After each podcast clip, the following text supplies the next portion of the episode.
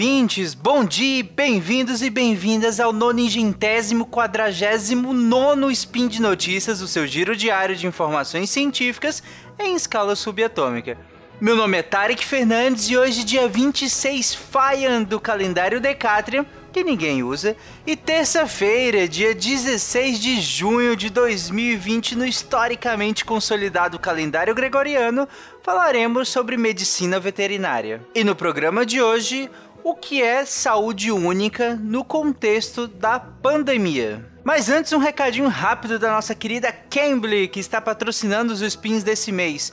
Ao longo desse spin, eu vou falar sobre a integração entre várias áreas do conhecimento médico e científico, e óbvio que quando eu junto profissionais do mundo todo para debater um tema em comum, a língua usada vai ser o inglês, será o inglês mas não um inglês qualquer. Não é um inglês bem do tipo, ah, tudo bem, eu assisto uma série aqui e ali, tudo eu sei inglês.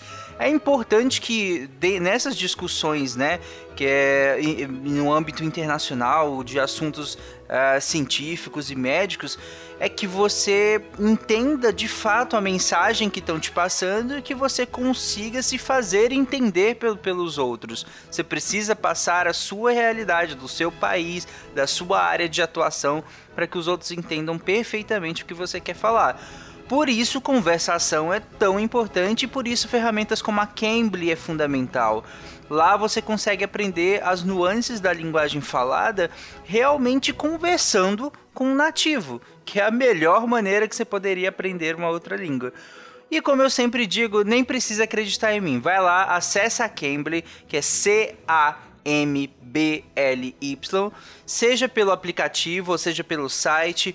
Usa nosso cupom SPIN de notícias, tudo junto, escolhe um tema que você adore falar escolhe ou marca um horário com um professor e faz uma aula grátis. Depois você me conta o que, que você achou. Vai lá, gente. Speed Notícias.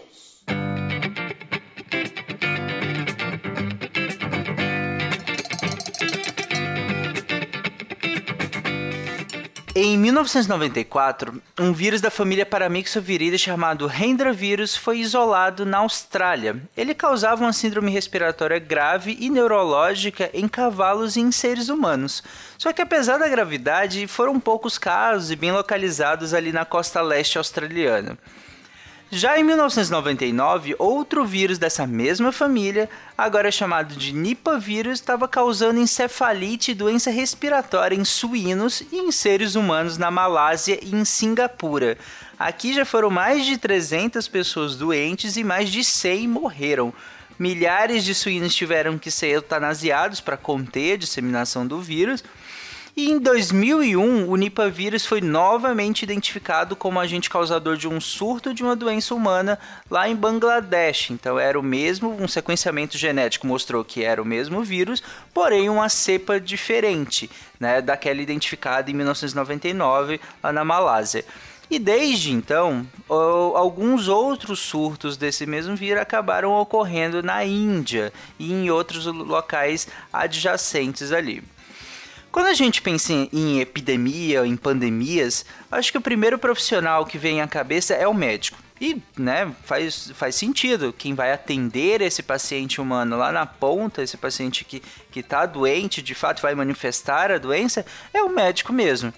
Se a gente parar para pensar um pouco mais, a gente consegue pensar no enfermeiro, no técnico de enfermagem, e em outros profissionais que estão ali dentro do ambiente hospitalar, atendendo esses pacientes, né, que estão chegando com essa nova doença. Se a gente pensar um pouco mais além, a gente consegue lembrar dos biomédicos, é, do trabalho de laboratório mesmo, de vários outros profissionais que estão lá dentro do laboratório, seja pesquisando a vacina, seja pesquisando novos medicamentos, seja sequenciando o genoma do vírus, ou de, de, de que seja do, do microorganismo e tudo mais. Mas acaba aí? Basta tratar o, o ser humano doente quando a doença surgir? Surgiu a doença, apareceu, eu trato e tudo bem? Não, né? Aí eu, o próximo passo, talvez mais natural, é: ah, então vou identificar o animal que também está doente, né? Uh, nesse caso que, que eu citei agora há pouco mesmo, você tinha um suínos, ou na Austrália você tinha um equinos. Aí eu identifico o animal e trato. Mas é, acabou aí também? Que aí, nesse caso aqui, entrou já outro profissional, que é o médico veterinário. Só que ainda assim, só identificar esse animal ou esse ser humano doente, é, eu já tô pegando o problema quando ele já surgiu, quando já tá lá na ponta que já chegou no, num ser humano ou num animal doente. Então, se a gente for um passo além e tentar pensar, pera, como é que esse animal ficou doente? De onde, eh, onde que ele contraiu essa doença? De onde é que esse ser humano contraiu essa doença? É, em algum ambiente natural? Como que isso aconteceu? E aí entram vários outros profissionais, como os biólogos, né, que vão ajudar a gente a pensar essa interface, né, entre o, o ambiente ali e esses animais e possivelmente entre os seres humanos. E por conta desse tipo de investigação é que nós conseguimos identificar que o rendravírus, por exemplo, ele era transmitido pela urina e pela saliva dos morcegos do gênero Pteropus, que são frugívoros, na verdade. Não é que eles picavam os equinos. O rendravírus lembra aquele da Austrália. E não é que eles picavam os equinos, mas eles, eles urinavam e ou se alimentavam de, algum, de alguma coisa e acabavam soltando a saliva né, no local onde esses equinos estavam e eles acabavam se infectando por conta de estar no mesmo local, na pastagem, por exemplo. Já o nipavírus ele foi transmitido por meio principalmente de frutas contaminadas pelos morcegos, por exemplo, manga. Elas eram comidas pelos suínos que se infectavam. O morcego se alimentava de, dessas frutas, essas frutas caíam, os suínos se alimentavam também e acabavam sendo infectados. E aí, por conta do sistema de criação, a doença se disseminava bem rápido ali no plantel, para os outros suínos e depois, posteriormente, para os seres humanos é, que transmitiam para outros é, do, por conta do mercado, né, desse, desse trânsito de suínos, iam transmitindo para outros seres humanos. Mas tá, mas por que, que essa doença não surgiu antes? O que, por que, que ela surgiu só lá em 1999 ou lá em 1994? Por que, que ela não surgiu antes? O que, que mudou na relação entre esses animais e os seres humanos que fez com que essa doença emergisse. Na Malásia, por exemplo, os morcegos eles migraram é, por conta de um avanço da fronteira agrícola sobre a área onde eles viviam. Então eles foram para regiões de criação de suínos e que tinham muitas frutas também, e aí você consegue fechar o ciclo de transmissão. E aí, pensa nesse ciclo de transmissão. Imagina o potencial de surgimento de novas doenças com esse mesmo avanço sobre a região amazônica, por exemplo. Nós temos um bioma que é extremamente rico em biodiversidade e aqui incluindo os micro-organismos, claro, né?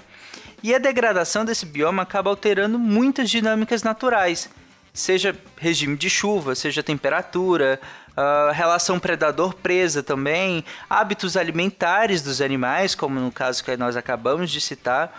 Então, pequenas modificações nisso tudo pode alterar a maneira como essas bactérias ou os vírus interagem com esse ambiente, com, com esses animais e com a gente também.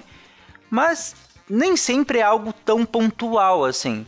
Um desastre ambiental pode alterar completamente o habitat. Um desastre ambiental, seja ele natural ou seja ele causado pelo ser humano, como foi o caso de Brumadinho com o rompimento da barragem, né, é, lá em Brumadinho, que matou quase 300 pessoas, o ambiente em volta ficou completamente alterado.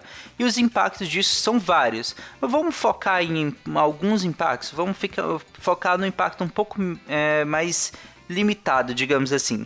Por exemplo, o impacto sobre os predadores se você tira esses predadores daquele local, se você destrói o ambiente onde aqueles predadores eles predavam, né, onde eles se alimentavam, você acaba favorecendo a proliferação das presas. Uma coisa que tinha muito ali, por exemplo, no Vale do Rio Paraupeba, é a transmissão de esquistossomose pelos caramujos. Então, se você tirou o predador, você poderia ter um aumento grande de, de, desses caramujos, certo? Assim como, e isso é uma lógica que vale, pra, na verdade, para qualquer presa, né? Além disso, a degradação daquele ambiente ali também favorece a proliferação de mosquitos, que transmite, dentre outras coisas, dengue, chikungunya, febre amarela, que são epidêmicas no Brasil.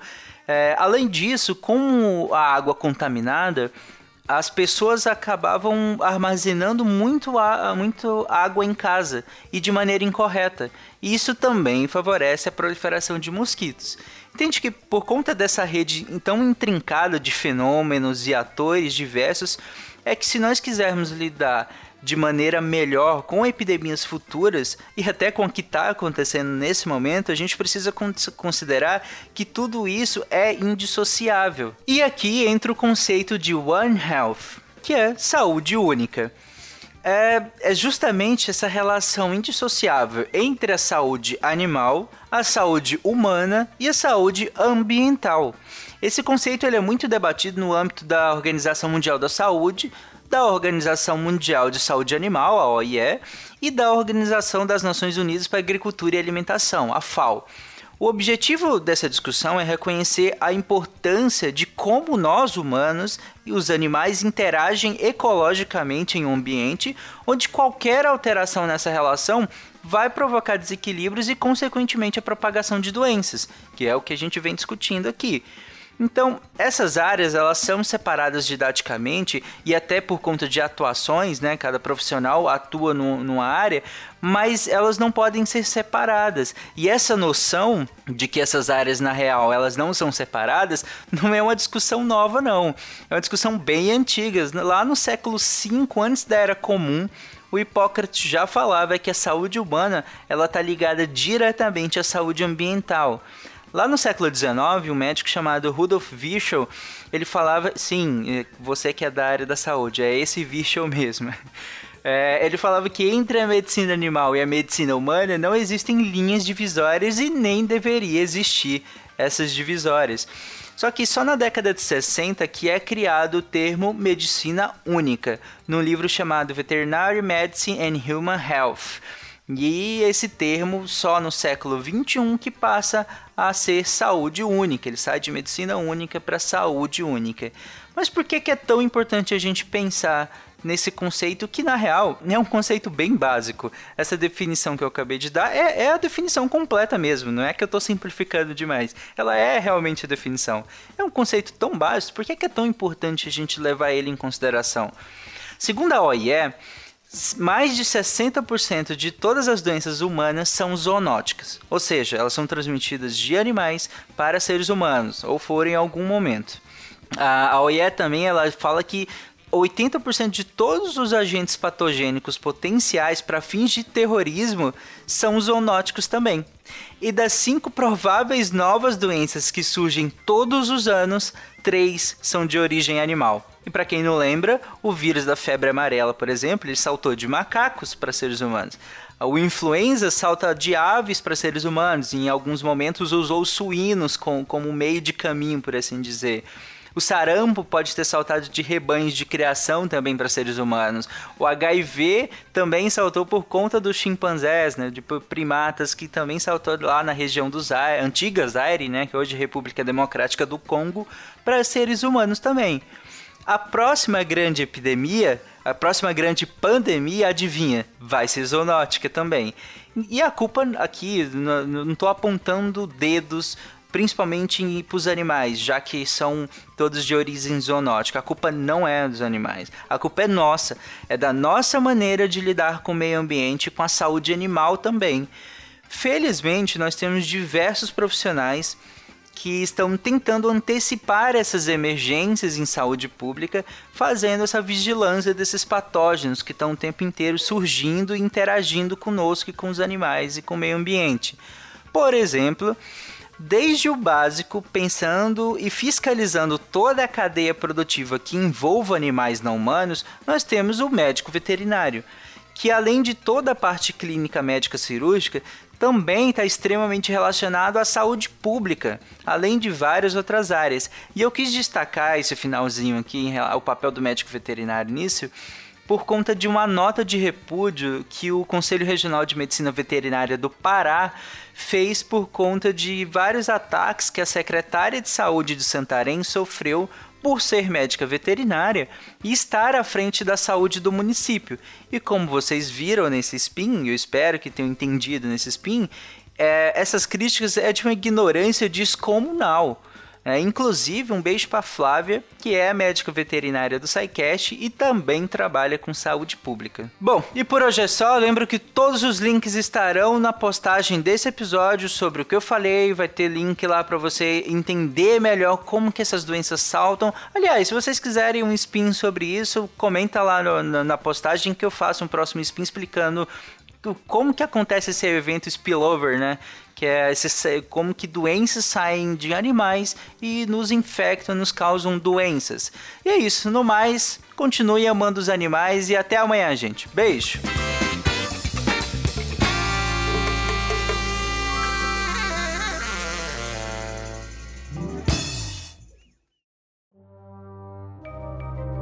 Este programa foi produzido por Mentes Deviantes deviante.com.br.